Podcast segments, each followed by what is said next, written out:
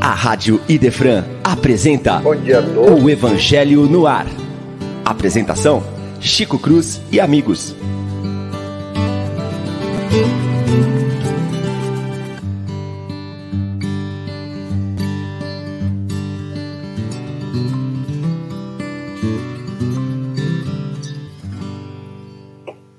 Muito bom dia a todos.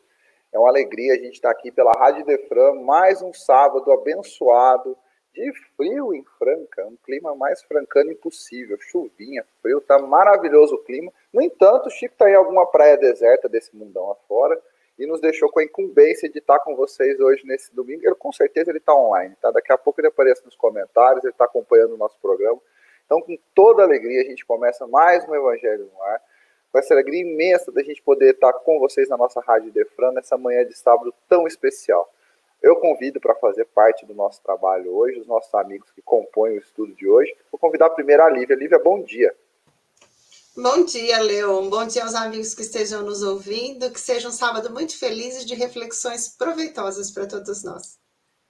Com certeza, muitas reflexões, um assunto muito interessante hoje. Vou pedir para o pessoal contribuir conosco. Continuando na nossa apresentação de hoje, como na semana passada as mulheres estavam aqui né, do programa, a Paula está aqui hoje novamente conosco. Paula, bom dia. Bom dia, amigos. É uma alegria estar aqui. Que, que o Evangelho possa aquecer a nossa manhã tão geladinha. Com certeza. É essa a nossa perspectiva. O Evangelho vai aquecer os corações, fazer um cafuné no coração de todo mundo. A gente está hoje com um assunto muito interessante para tratar, né, um capítulo que a gente tem trabalhado já há algumas semanas, e eu, para a gente fazer um comentário muito específico, muito pontual, e eu diria uma homenagem, não por acaso é um dia muito feliz hoje para fazer esse programa, porque hoje, no dia 18 de junho, é aniversário da minha mãe. E que não é só minha mãe, né? Tem mais dois rebentos para contar essa história. E para a gente fazer uma homenagem especial, eu ia trazer um convidado por vídeo, mas eu falei assim, não, acho que eu vou trazer ele ao vivo para fazer um primeiro comentário. Como eu sei que ela está na audiência, porque o meu pai já deu bom dia ali, com certeza ela está junto com ele assim, tá assistindo, vou convidar o William para dar o bom dia dele aqui e daqui a pouco fazer um comentário. Bom dia, William Douglas, e não William Dias. Hoje nós estamos com um William diferente aqui. bom dia, Leon. Bom dia, Lívia, Paula, a, a todos que nos acompanham pela Rádio Defran. E, claro, bom dia para a mãe, né? Ana Marta, mais um aniversário tudo de melhor para ela, muita felicidade, que seja uma data especial. Nossa mãe está fazendo 57 aninhos hoje, uma jovenzinha de 57 anos que está hoje comemorando com as duas netas, então para ela é uma vibração total, né? Poder ter as netas em casa, quer dizer, daqui a pouco, daqui a uma hora mais ou menos, ela está por aí com as netas em casa.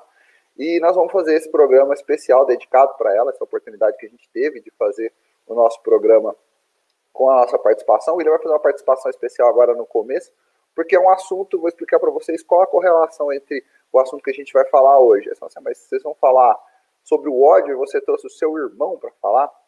Aí nós vamos ter, vamos brincar. Eu brinquei com o Chico quando eu falei que eu ia trazer um convidado. Falei assim: ele tinha tudo para me odiar. Dei muito trabalho para esse menino. Né? Nós somos muito próximos, brincava, brigava, como todo irmão, como toda relação entre irmãos. A gente não se odeia, muito pelo contrário, a gente se ama muito. Eu, ele e o César, que é o nosso irmão mais novo, se ama muito, temos muito orgulho disso. Por isso a gente trouxe hoje o William para fazer parte aqui da abertura do nosso programa, nesse primeiro momento, do texto O Ódio. Tá? É um texto lindo de Fenelon, em Bordeaux, em 1861, e um texto que inspira muitas reflexões. Vou fazer o convite aos nossos amigos que estão aqui na audiência, a Miriam de Rincão, que já chegou aqui agora, a Dona Inês, ao meu pai, que eu sabia que estaria por aqui, né? Bom dia, seu Augusto né, que está comemorando aniversário de casamento, não posso esquecer disso, né, William? 39 anos de casado hoje, eles casaram no mesmo dia do aniversário da minha mãe. Então hoje tem muita festa lá em casa. Minha mãe com meu pai fazendo 39 de casado, meu, meu pai e minha mãe 39 anos de casado, minha mãe 57 anos de vida, é festa hoje lá. A dona Tânia, que está ouvindo a gente aqui, a Aline, o Wilson Silva e todos os nossos amigos, a nossa audiência cativa, assim mesmo como a Inês, como muita gente amiga que está sempre conosco, a gente só tem a agradecer vocês estarem sempre conosco nessa, na audiência do Evangelho no Ar. O ódio, a nossa leitura de hoje, e porque agora sim, é o verdadeiro, o verdadeiro motivo de trazer o porquê da gente estar tá estudando o ódio. A leveza com que a gente precisa abordar esse assunto tão pesado, tão difícil, e as grandes lições que o ódio nos traz. Diz Kardec no texto de Fennel, na verdade, na, na codificação, ele coloca o seguinte: Amai-vos uns aos outros e sereis felizes. Tomai, sobretudo, a peito amar os que vos inspiram indiferença, ódio ou desprezo. O Cristo, que deveis ser modelo, deu-vos deu o vosso exemplo desse devotamento. Missionário do amor, ele amou até dar o sangue e a vida por amor. A gente vai, com um pequeno texto, a gente vai tentar aproveitar o máximo das falas desse pequeno trecho que a gente tem no Evangelho segundo o Espiritismo. E o que eu trago para reflexão nesse momento, nessa, nessa manhã do nosso sábado, é a reflexão do Cristo, justamente porque é uma semana para os católicos, o texto de Corpus Christi tem uma explicação, tem uma explicação, eu diria, associada a um dogma muito forte na doutrina católica, do corpo do Cristo, uma mensagem muito associada a questões para nós da doutrina espírita, se você pegar toda a obra, toda a codificação, fazer uma pesquisa, não vai ter nada especificamente falando desse corpus Christi, desse corpo do Cristo. Porque a gente sabe justamente da imaterialidade da característica do, do espírito do Cristo. A gente sabe justamente que tudo que vem após a Páscoa, todo aquele fenômeno está relacionado às questões perispirituais, mas há uma reflexão nessa semana, nesse período, sobre o Corpus Christi. E as reflexões associadas à matéria, associadas a, a toda essa crença mítica do Corpus Christi, nos fazem pensar em algumas situações onde o Cristo deu a vida, o Cristo se sacrificou por nós, e todo esse sacrifício talvez faça com que a gente releve algumas condições, algumas situações, serve de reflexão, serve de balizamento para as nossas ações cotidianas. Onde a gente quer chegar com isso? A humanidade, nos tempos presentes, raramente usa essa opção da a, a opção de refletir. Normalmente ela reage. Normalmente ela só atua de forma reativa. Poucas pessoas têm a opção pela ação, pela atuação. Principalmente, a reação é muito comum né, quando a gente encontra aqueles, no capítulo chamado Amai os Inimigos, os inimigos de jornada, aqueles que por algum momento enviesaram a sua seu discurso conosco. E por que esses inimigos enviesaram esse discurso? Por que, que as coisas tomaram outro rumo, um outro caminho na vida das pessoas? É, qual o verdadeiro significado dessas inimizades? Por que, que elas existem? Eu creio, e aí vou levantar a bola para o William falar, eu quero que, ouvir um pouco da fala dele, e vou explicar por que, que eu trouxe é, essa fala dele, que nós, na humanidade, a gente perde o significado das coisas que realmente deveriam, como elas realmente deveriam ser. Quando a gente pensa em ódio e inimizade, muitas vezes vem na, na nossa mente conflitos, adversários. Quando você pensa num conflito moderno, em vez de pensar num duelo, você pensa num conflito como a gente teve recentemente, as finais dos jogos de basquete, uma final de campeonato. E aquilo ali não é um embate, é simplesmente uma disputa, são coisas diferentes. Nós não temos inimigos, nós temos adversários. Nós não temos, nós temos um termo usado de rivalidade, mas ela deve ficar restrita a um campo esportivo. Só que episódios como os hooligans nos anos 80, episódios como as brigas de torcida nos anos 90, que infelizmente perduram até hoje. Episódios onde o esporte extravasa isso a muito além, faz a gente pensar quanto ódio a gente tem, um, um, um, ser humano pode ter de um irmão, simplesmente porque ele escolheu uma cor de camisa diferente da minha, simplesmente porque ele escolheu um, uma torcida, um time diferente do meu. Será que esse é realmente motivo para um ódio? Será que isso faz fundamento para o ódio? Que há de qual a possibilidade? Por que, que as coisas tomam uma proporção dessa forma tão grande? E aí eu vou dar um exemplo para ganchar para o William a gente teve no Brasil, na Olimpíada no Rio de Janeiro, um episódio ficou muito marcante. A Olimpíada é a especialidade, é a praia do William. William estuda essa área de. É, estuda as Olimpíadas como um evento social, entre outras coisas.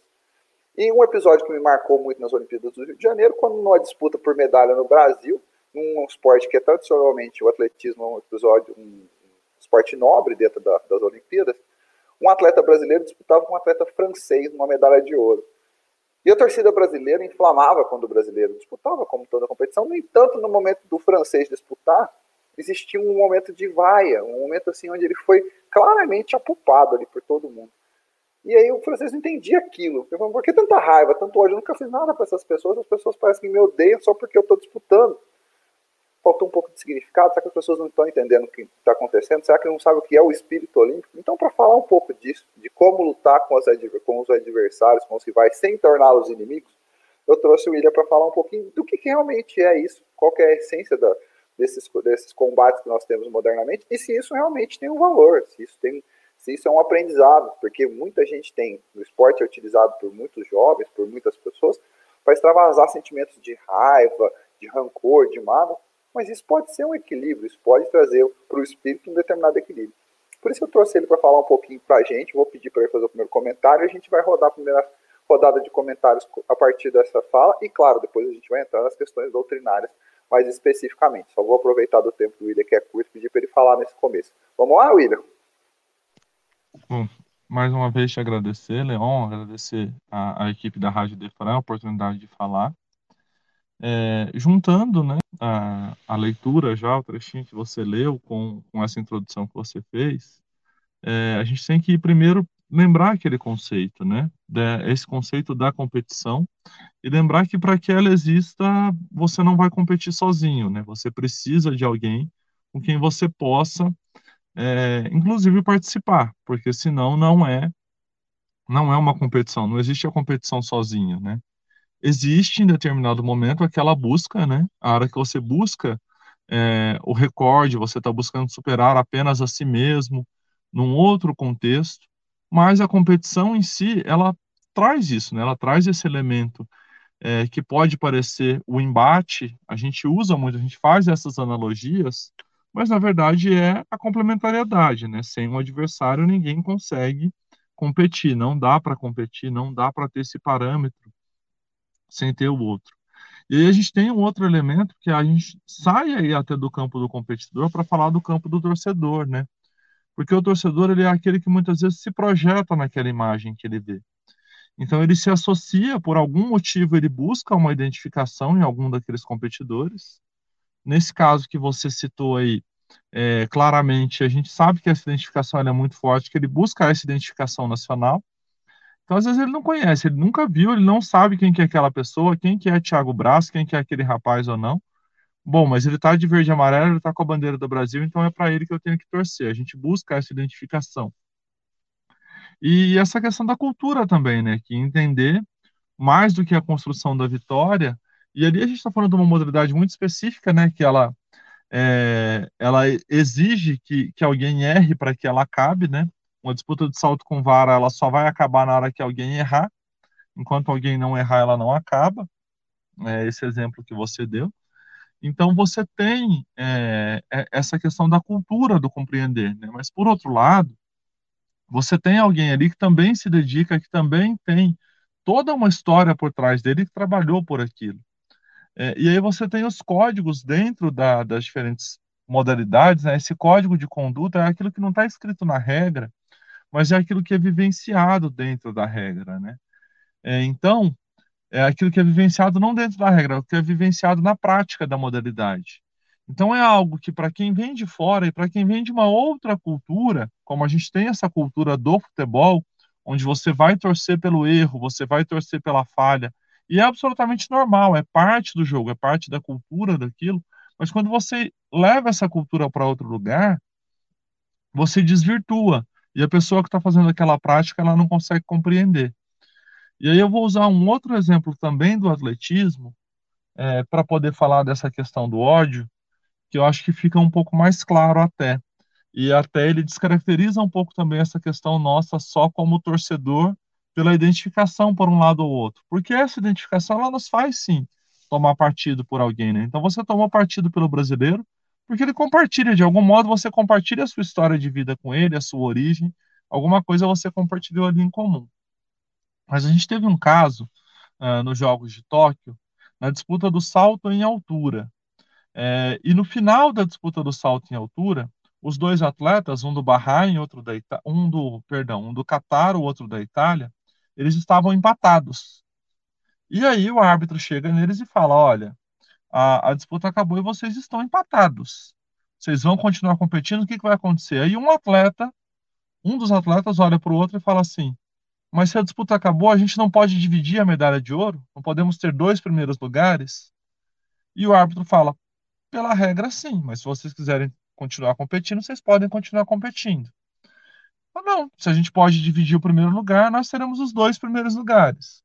Então você tem duas medalhas de ouro e depois uma medalha de bronze. Você não teve medalha de prata naquela prova. Foi a primeira vez em muitos anos que isso ocorreu dentro do atletismo. E esse momento de amizade, de compartilhamento da medalha, uh, ele gera uma série de debates, principalmente a gente viu isso é, de maneira online pela internet, mas também até em programas de televisão esportivos, tal, se eles tinham ferido a regra do esporte ali ou não. E algumas pessoas, e aí entra no ódio pela internet, desfilando ódio assim, isso é errado, isso é um absurdo, eles não podem fazer isso, tal. E essas pessoas que destilam esse ódio, elas não compreenderam o que era o esporte.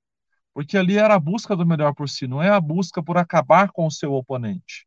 É a busca por fazer o seu melhor. Se o seu melhor foi melhor do que o do seu oponente, ótimo. Agora, se o seu oponente foi melhor que você fazendo o seu melhor, ótimo também. E naquela situação ali, os dois deram o seu melhor. Os dois foram até o seu limite. Para que continuar competindo para simplesmente se mostrar melhor que o outro? O meu melhor é esse. O meu melhor já foi feito. E aí, o que muitas vezes o que acaba aflorando, o, o ódio que surge aí desses momentos, ele é decorrente do egoísmo, né? dessa busca pela vitória, para que seja apenas nossa, para que seja o bem apenas para a gente, né? É, o egoísmo ele acaba sendo isso, ele acaba sendo essa busca da concentração apenas pelo bem, apenas é, pela vitória só pelo nosso lado. E o ódio muitas vezes ele é decorrente disso. E ele acaba fomentando. E o que a gente vê algumas pessoas fazendo uma interpretação errônea é, do fenômeno esportivo é isso, é levando isso para um egoísmo tão grande e tornando esse egoísmo até em ódio, levando ele a consequências muito duras, muito cruéis, né, Léo? Eu queria lembrar que esse episódio que você narrou, a gente já tinha programa no ar, e aí eu trouxe no programa da semana, porque eu falei, Paula, chegou a competição que você vai gostar. Por quê? Porque ela termina com dois campeões. Os dois que disputaram a final, os dois foram campeões. E realmente foi um episódio muito marcante, que deveria servir de exemplo, e que acabou caindo na arquibancada da vida, que é a rede social. Né? A internet foi criticar as pessoas, por que, que não disputou, por que, que não fez dessa forma e faltou a essência. E aí o William trouxe para a gente a essência. A gente não precisa ser melhor que ninguém todos os dias. A gente precisa nós sermos melhores todos os dias. Não precisamos ser, nós precisamos ser, combater o nosso egoísmo. A frase muito forte que ele trouxe, que o Ira caiu aí, depois a gente traz ele de volta, mas a, a frase muito forte que o Ira trouxe é que a razão de todas essas contendas, na grande maioria das vezes, é o nosso egoísmo. A gente quer se mostrar melhor, quer aparecer como se a gente fosse melhor do que o nosso irmão, e a gente sabe que essa não é o, esse não é o objetivo da vida. A gente não pode ser, não precisa ser o melhor no trabalho, não precisa ser o melhor no, no esporte, a gente precisa se melhorar diariamente, cotidianamente, combater o egoísmo cotidianamente. Esse é o nosso objetivo de vida. Queria agradecer a participação do William rapidamente. Eu não sei se ele vai conseguir voltar, tá? Se ele consegue voltar, acabou de mandar uma mensagem que ele está sem internet lá onde ele estava.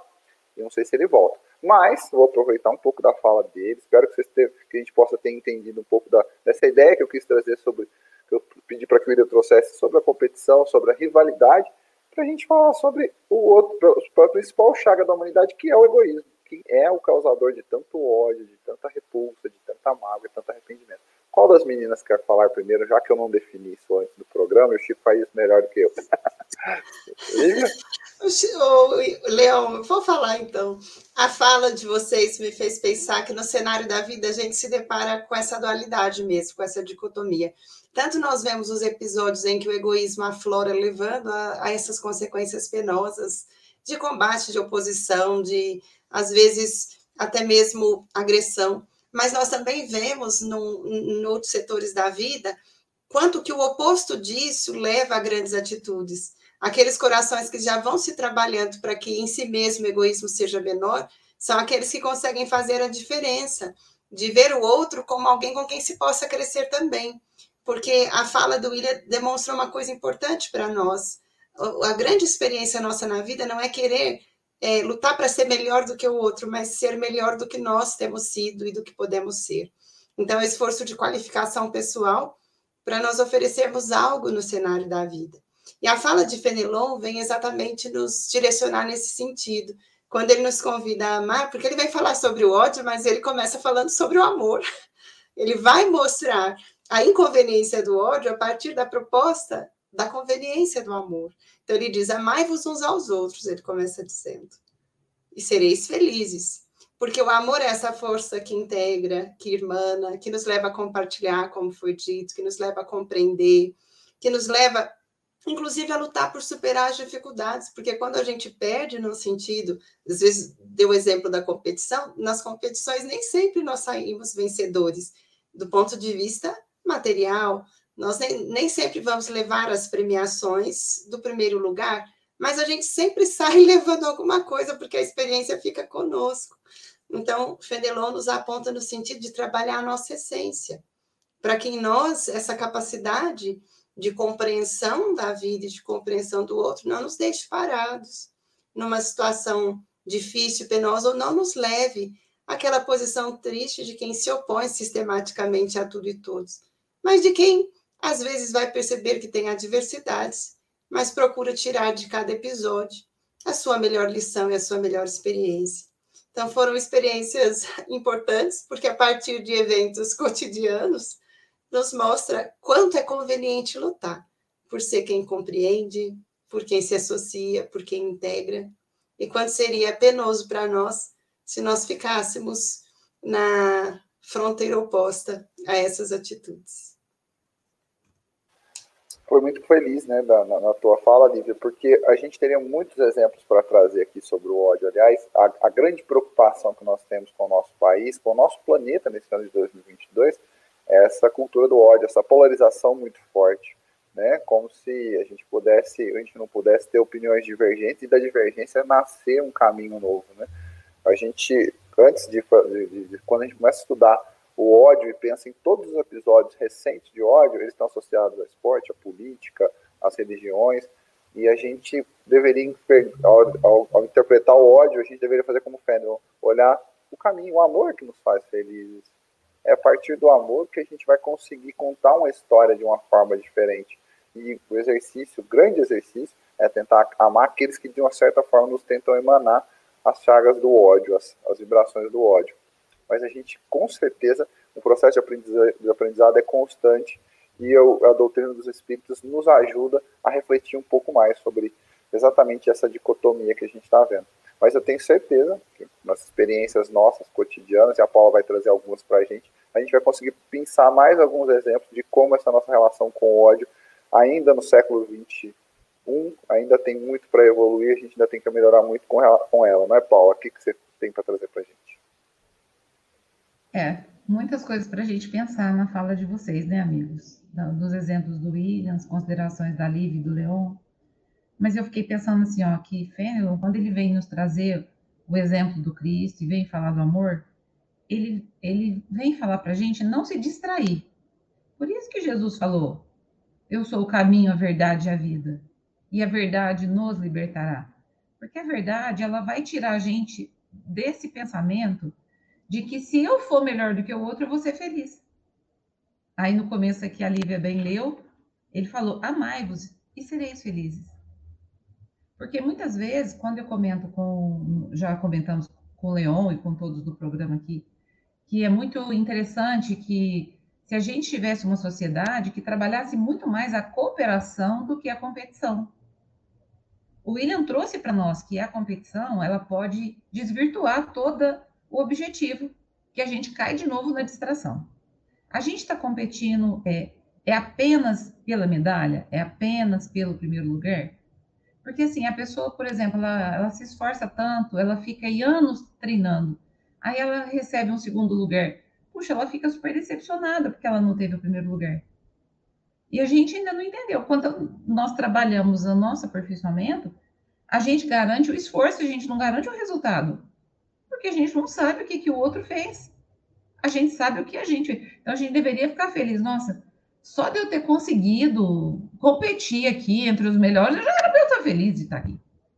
Mas quando a gente eleva isso a uma categoria realmente de, uma, de um objetivo final de vida, que é, que é vencer, que não é se esforçar, que não é dar o seu melhor, que não é se divertir, gente. O esporte não é para se divertir. Eu não sou ligada ao esporte. Eu não sei nome nenhum do que vocês falaram. Eu não sabia que o negócio lá das varas não acabava enquanto um, um caísse. Para mim era o melhor, o que ia mais longe. Eu não entendo nada de esporte. Mas eu sempre imaginei que o esporte, esporte fosse uma coisa para se divertir. foi para brincar, para socializar, né? E eu vejo aí outros exemplos que acabam arrastando as pessoas para atitudes que desnecessárias. Para que xingar o outro? Para que brigar com o outro? Eu fico assim. Às vezes eu fico de longe, pensando que é, existem outras razões para a gente ter ódio também. Essa razão que o William falou, que é a da nossa identificação, que é numa luta tão ferrenha pela vitória, que tem muito a ver com o nosso orgulho também, que a gente quer ser o melhor. A gente quer ser o número um, né? A gente quer achar que Deus é brasileiro. É umas coisas tão loucas, né, gente? Quer dizer que Deus tem nacionalidade, ele tem lá uma bandeirinha do lado da cadeirinha dele, a bandeirinha do Brasil. Quando a gente vai para esse lado do extremismo, aí a gente se perde. A gente perde a verdade que o Cristo falou, a gente perde o nosso caminho, e muitas vezes a gente se deixa arrastar, gente, por coisas que, é, que desviam o nosso olhar. Quando o Leão falou das brigas que tinha na família dele, agora eu quero entrar num outro aspecto, tá? É, eles brigaram, se engalfinharam, ele contou que os pais precisavam até de separar eles das brigas, né? Só que hoje vocês são amigos. E eu conheço famílias, eu conheço famílias que não tem briga. Ninguém levanta a voz um para o outro. Isso é feio, não pode, isso é falta de educação. Aí os irmãos acabam não expressando nada do que eles sentem, mas eles nutrem um ressentimento tão grande uns com os outros que beira o ódio. E essas pessoas que não podem expressar desde pequenininho o que elas sentem, redirecionar a raiva que elas têm, porque a raiva é um sentimento humano. Quando a gente não aprende a redirecionar o nosso, nossa raiva e a gente é proibido de falar, sabe o que acontece no campo de futebol? Aí você arrebenta no ódio lá. Porque você nunca pôde expressar o que você sentia.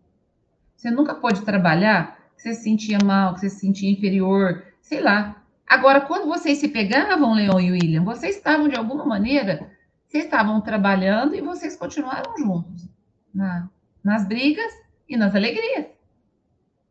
É igual então, o filme do, é igual divertidamente o filme, lembra, Paulo? A gente já citou ele aqui. Você precisa da raiva, ela tá lá dentro de você. Você precisa colocar essa raiva para fora em algum lugar.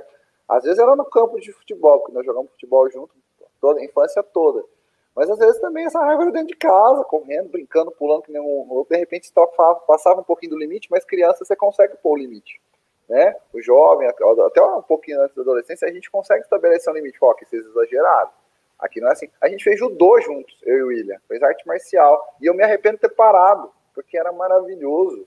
A arte marcial, o, o Chico também fez judô, tá? Ele tá na audiência aí. Se ele quiser se defender, é verdade.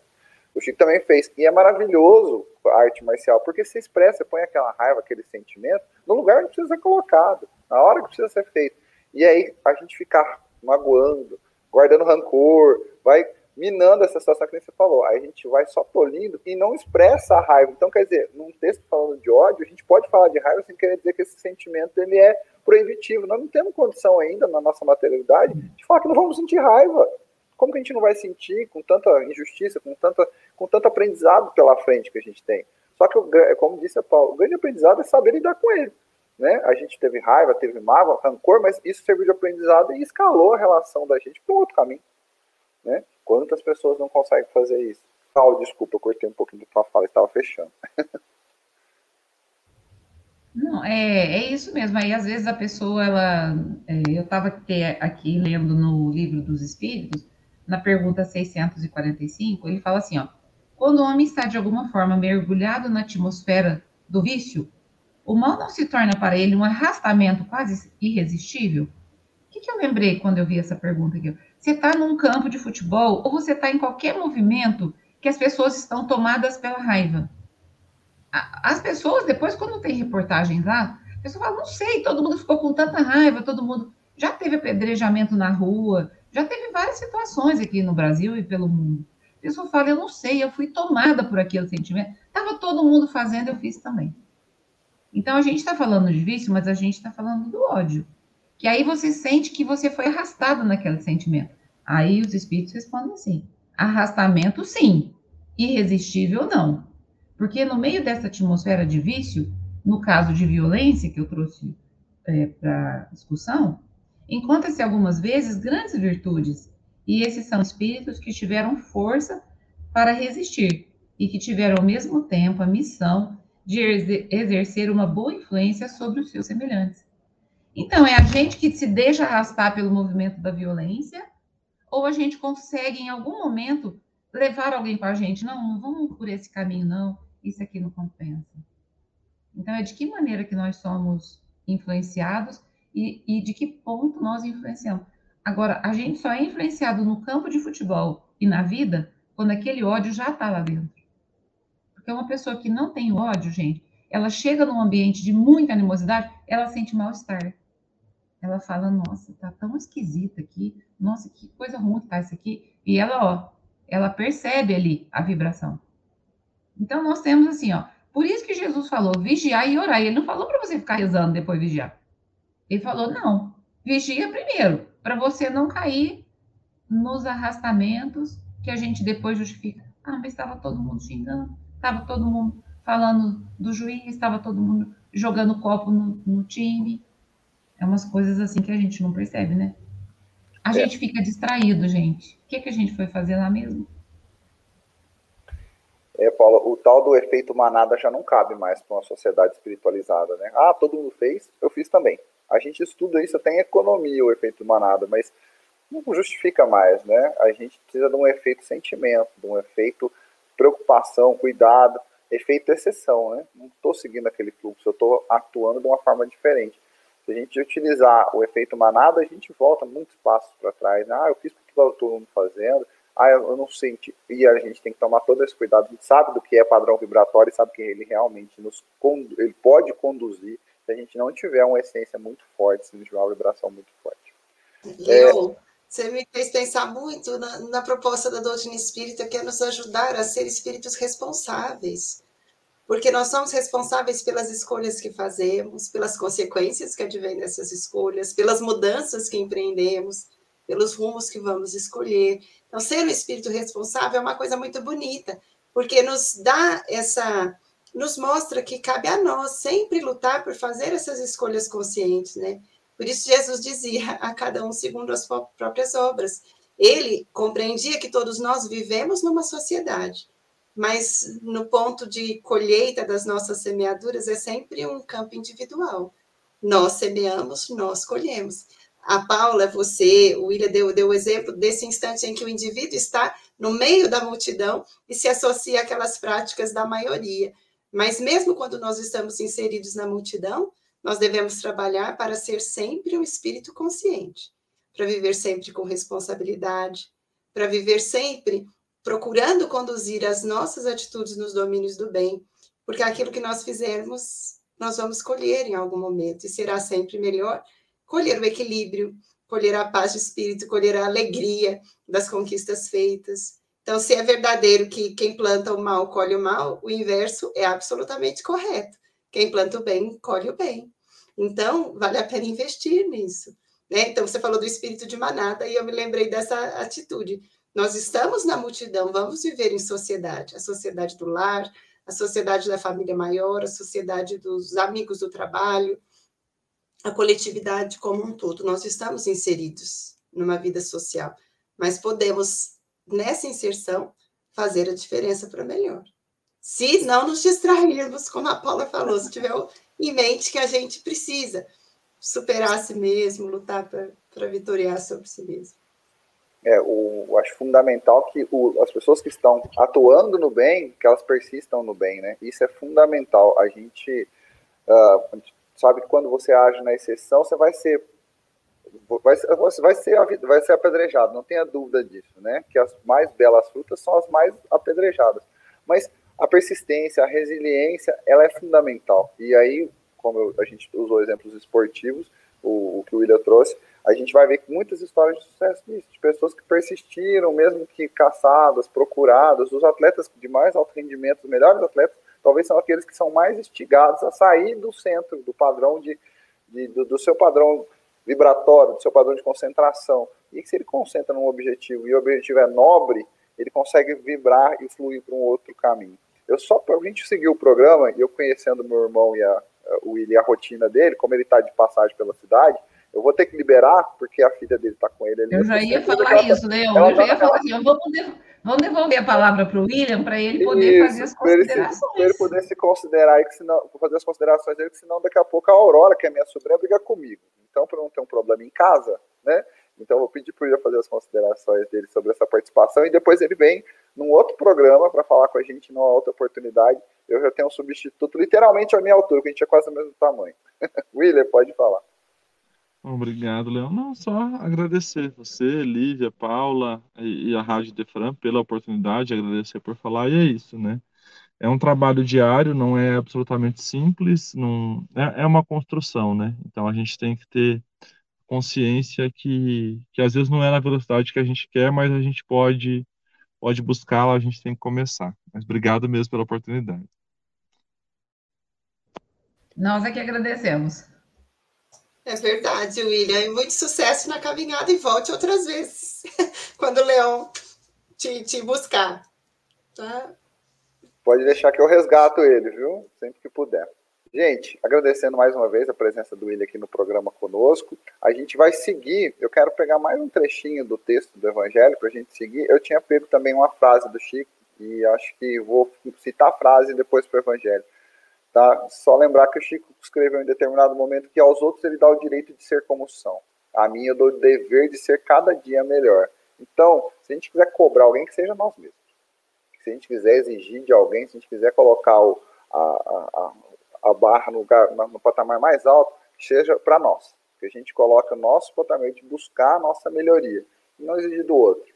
Né? Quando a gente exige do outro, esses episódios de violência, de intolerância acontecem a gente olhar as pessoas com o óculos dela, não com o nosso óculos, né, com o olhar dele. A gente não sabe a história de cada um. Né? A gente precisa ser, é, perdoar mais, ser mais indulgente cotidianamente. E aí o Evangelho vai citar exatamente como que essa nossa, como deve ser a nossa reação com os nossos inimigos, como a gente deve evitar o ódio. O Evangelho cita na sequência do texto que eu li para vocês: Penoso vos é o sacrifício de amar dos que ultrajam e perseguem, mas precisamente esse sacrifício que torna superiores a eles. Os odiasseis como vos odeias, não valeria mais do que aqueles. Amá-los é a hóstia e mácula que vós oferece, que ofereceis a Deus na área dos vossos corações. Hóstia agradável, de agradável aroma e cujo perfume me sobe até o seio.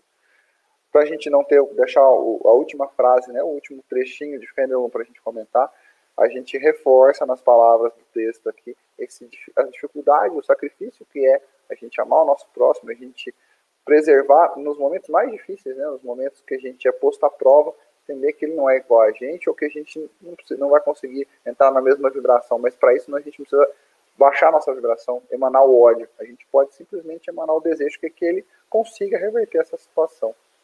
Meninas, quem quer continuar o nosso comentário aqui? Leon, interessante que você falou exatamente a, a essência da proposta do Fenelon, né? Que nós trabalhemos de maneira a não nos tornarmos os oponentes dos outros, os que vão detestar, os que vão odiar, os que vão criar impedimentos, embaraços.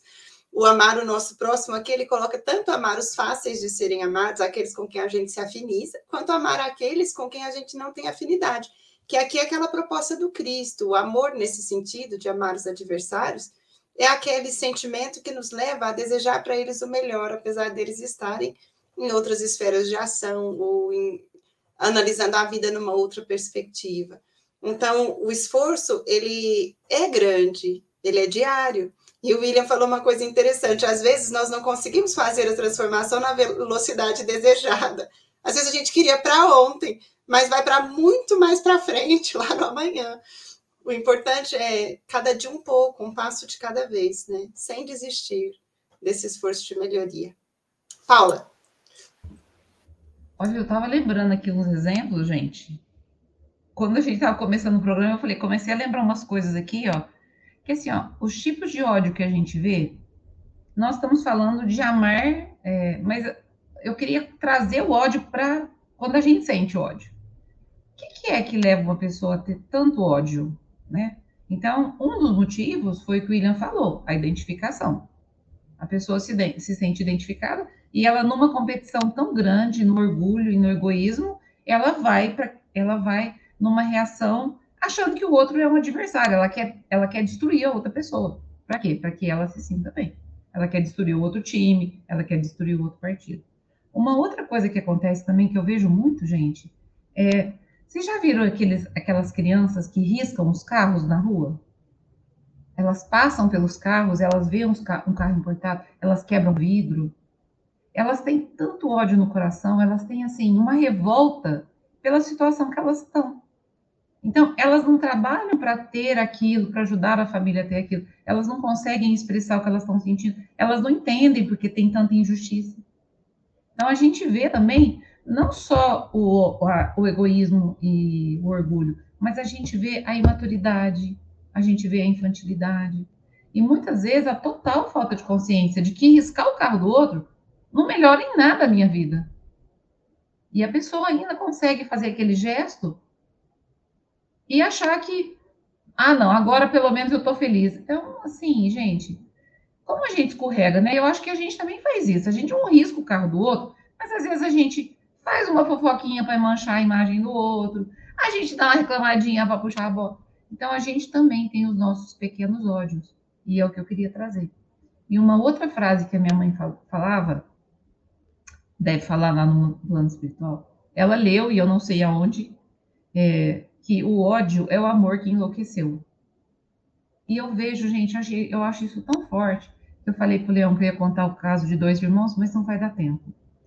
Que é, é, dois irmãos, um deles admirava tanto, tanto o outro, mas foram acontecendo tantas coisas no caminho, tantas coisas no caminho dos, dos dois, que ele adquiriu um ódio tão grande por aquele que ele admirava, que era o, ali a fonte dele de admiração que hoje, quando eu lembro da história, eu fico até comovida de ver como que o ódio, sabe, entre casais, como o ódio pode, como o amor enlouquecido, ele se torna um ódio, mas só quem sofre é quem sente o ódio. O outro já está liberto.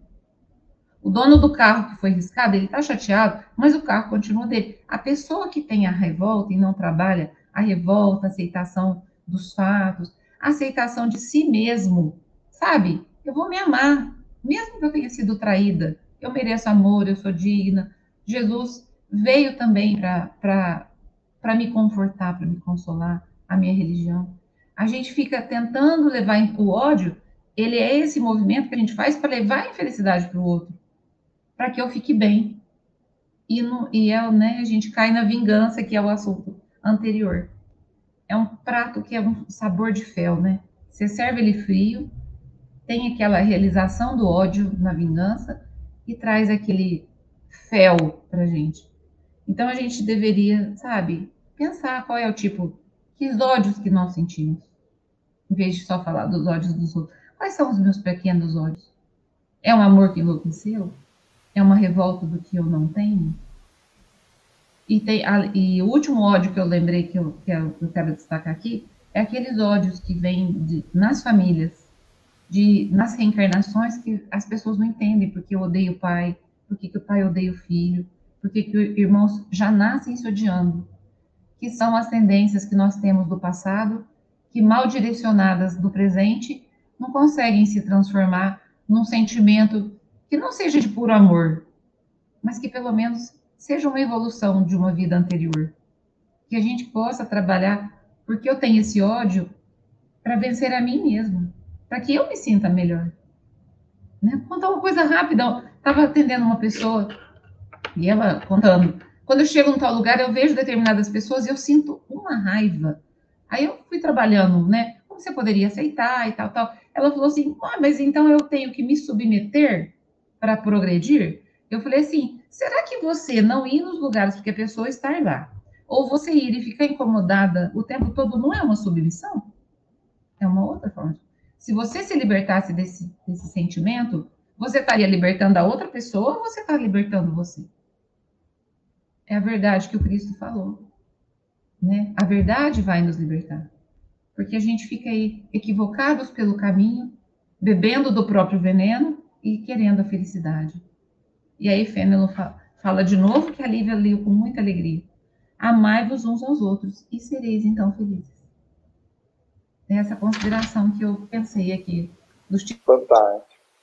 Fantástico, Paula. Eu, eu lembrei, quando você falou dos pequenos ódios, eu tenho quase certeza que é na corrente do bem no filme. que o, o, personagem fala assim que a gente não deveria odiar, a gente não deveria odiar na, ninguém, nem algo, nenhuma, nem, nenhuma pessoa, nenhum ser humano. Que a gente deveria usar o ódio, quando a gente fala, quando a gente usa o ódio, que a gente use para coisas banais. Eu odeio cebola, eu odeio acordar cedo, mas nunca usar o ódio para aquela, para aquilo que possa ferir alguém.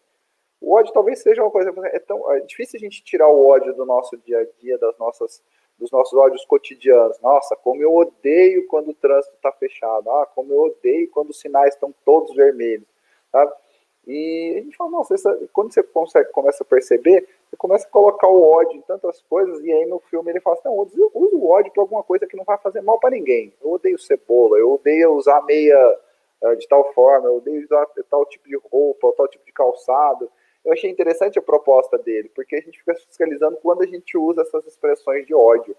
Porque o ódio, como a gente, como você usou muito bem a expressão, esse amor enlouquecido, gente, ele tem um poder devastador na vida das pessoas. Quando a gente fala em ódio, em pessoas, seres que se odeiam, a gente vê exatamente a, o exemplo da guerra, que infelizmente voltou ao nosso cotidiano em 2022, por causa da Rússia e da Ucrânia.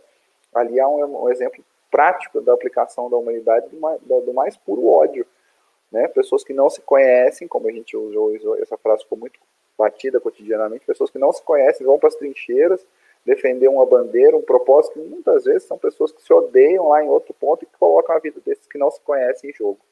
É um ódio banal, um ódio praticado numa escala absurda, abrupta, como a gente tem no, episódio de guerra, e que se a gente fosse trazer aqui para o nosso programa, a gente falaria horas sobre os exemplos de guerra, de conflito, são coisas que só de falar, eu, humanamente falando, eu sinto angústia no meu coração, eu sinto uma tristeza de imaginar como é que essa, como que a nossa, a nossa geração, a nossa humanidade tem que lidar ainda com episódios de ódio tão brutais como a gente vê nos dias de hoje. Há dias atrás a gente citou um exemplo brasileiro, né, no caso de um episódio aqui da Polícia Federal, na, na da Polícia Rodoviária Federal no Sergipe. Aqui não é mais puro ódio, você escolher uma pessoa para dizimar na frente das outras, e a gente fala assim, gente, caramba, 2022 ainda estou vendo episódios que depois de guerra, depois de, da Segunda Guerra Mundial, de de Guerra, a gente está a repetir, dá uma angústia, dá um vazio, dá um aperto muito grande, mas a doutrina dos Espíritos, como a gente sempre diz, ela é muito reveladora, ela é muito consoladora e nos conforta muito. Nesse, nessa última fala da Paula, ela falou dessa percepção que as pessoas falam nossa, tal ambiente eu já chego, tem pessoas que eu já antipatizo de primeira, já não sinto bem. E eu lembro no estudo de mocidade a gente foi estudar simpatias e antipatias. Vamos falar com os jovens sobre isso. Nossa, como que história é essa da gente achar que a gente simplesmente antipatiza porque olhou para aquela pessoa, porque conheceu aquela pessoa?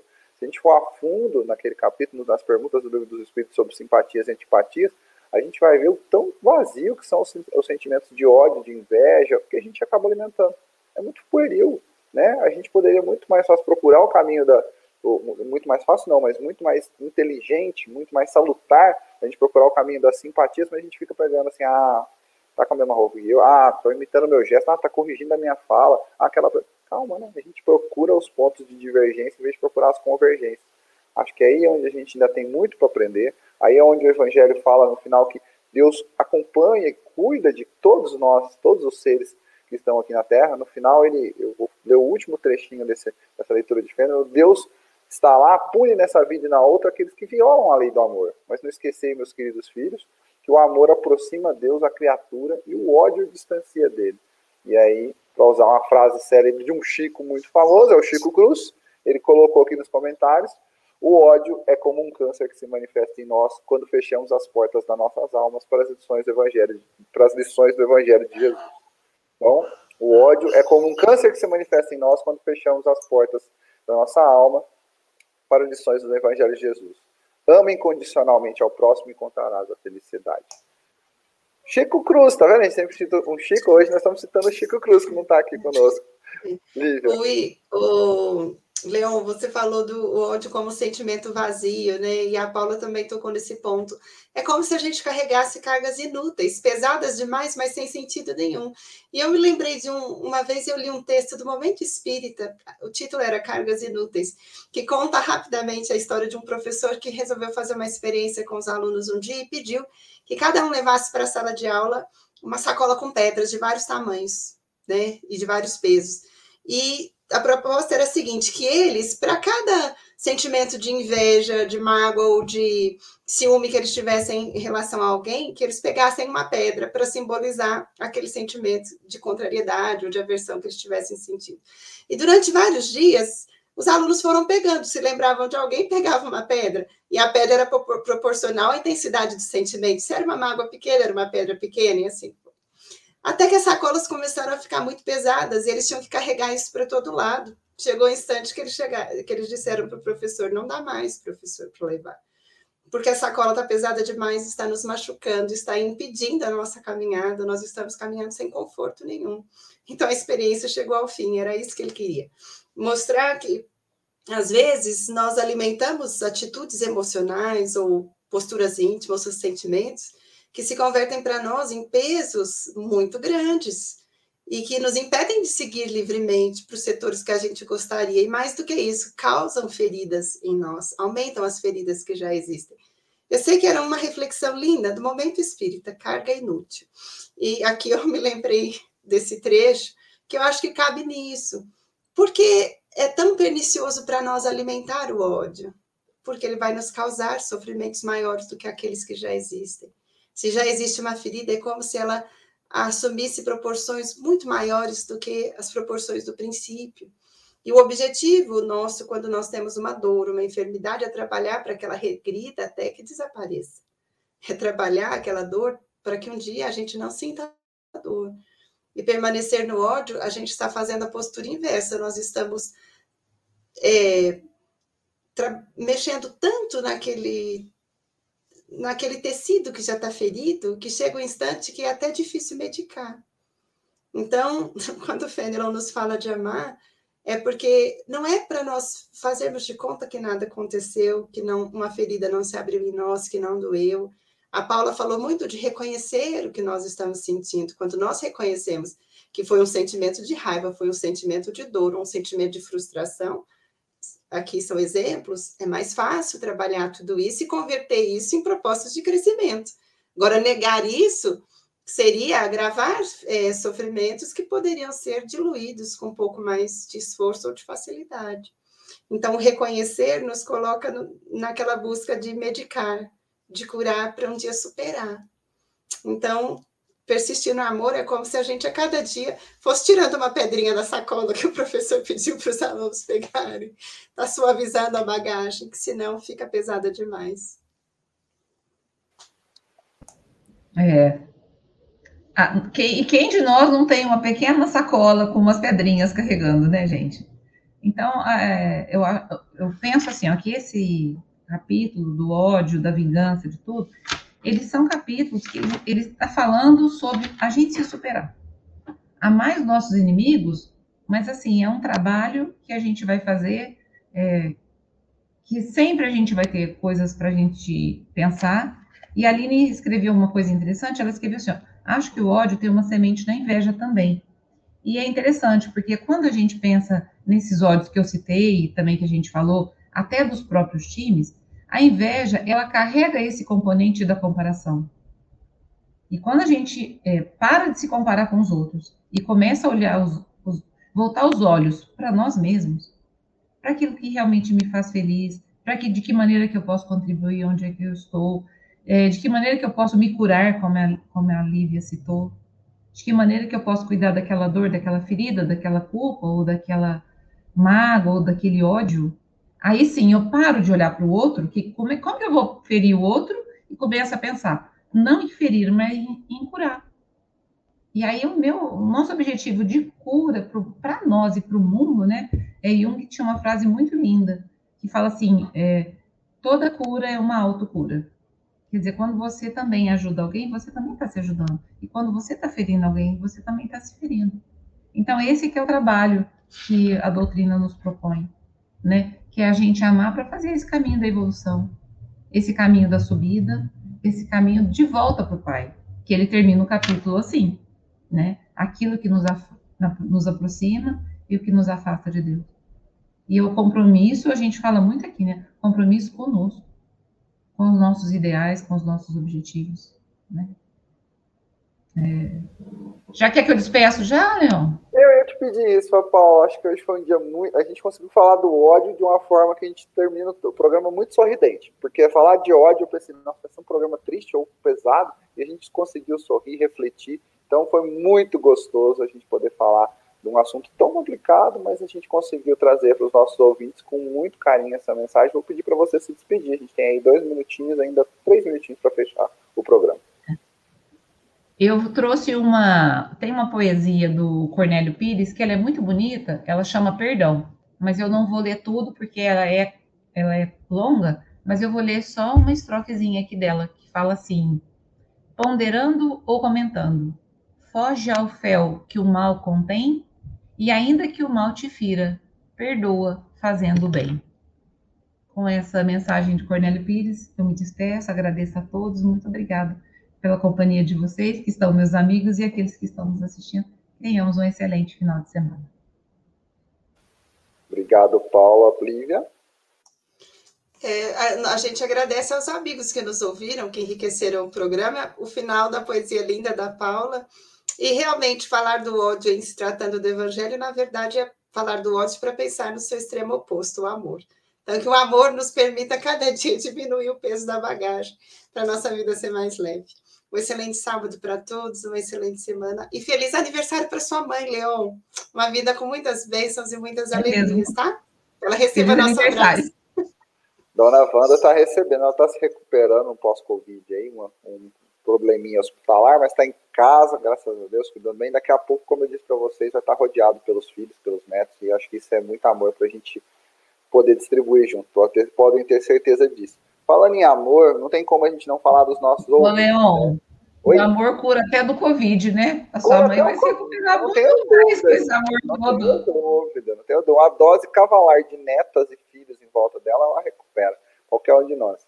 Falando do nosso amor, tem um amor imenso pelos nossos ouvintes, um carinho imenso. A Marina, que vocês conhecem, né? Nossa querida esposa do Chico, esse anjo que aguenta o Chico, como ele não, quando ele não está aqui, ele fala assim das nossas esposas e maridos. Então, esse anjo que o Chico colocou, mandou os parabéns para a gente e agradecendo pelas reflexões que a gente coloca no programa dizendo que as sacolas delas estão enormes e as nossas com certeza estão cheias de pedrinhas. A gente está sempre carregando, mas vamos batalhando com elas, vamos diminuir essas pedras. Agradecer a audiência de todos, a Aline que participou mais uma vez, a Leângela que está aqui, minha prima, que também vai fazer parte do Evangelho no Ar qualquer dia. Eu sou meio nepotista, sabe? Tra gosto de trazer os parentes para participar. Levei a Leângela para conhecer lá o, o, o, o Hospital Allan Kardec. Lá no Padre Vitor sempre estou convidando o pessoal. E estendo o convite para todos que nos acompanham, né? Para que estejam conosco pela Rádio Defran, nas casas espíritas da cidade de Franca, né? No Zé Marques Garcia, onde o Chico participa, ali no Allan Kardec seja no Seja, no, onde a Lívia participa, no Vicente de Paula. A gente está online nas, nas, nas linhas do rádio, nas ondas do rádio, pelo YouTube, mas nós estamos também aqui na cidade de Franca. Se você está em outros lugares do nosso país, procure a sua casa espírita, mantenha seu trabalho ativo, vai lutando para poder esvaziar a sua sacola. Tenho certeza que vai ter alguém lá para te ajudar a carregar um pouquinho mais. E essa doutrina nos ajuda a transportar nossas pedrinhas, nossas sacolas. Antes de eu finalizar, mandar um abraço para o William, agradecer pela oportunidade de ter conosco mais uma vez e encerrar como o meu chefe manda, pontualmente ao meio-dia. Um abraço a todos, uma excelente semana abençoada para todos nós. Até mais.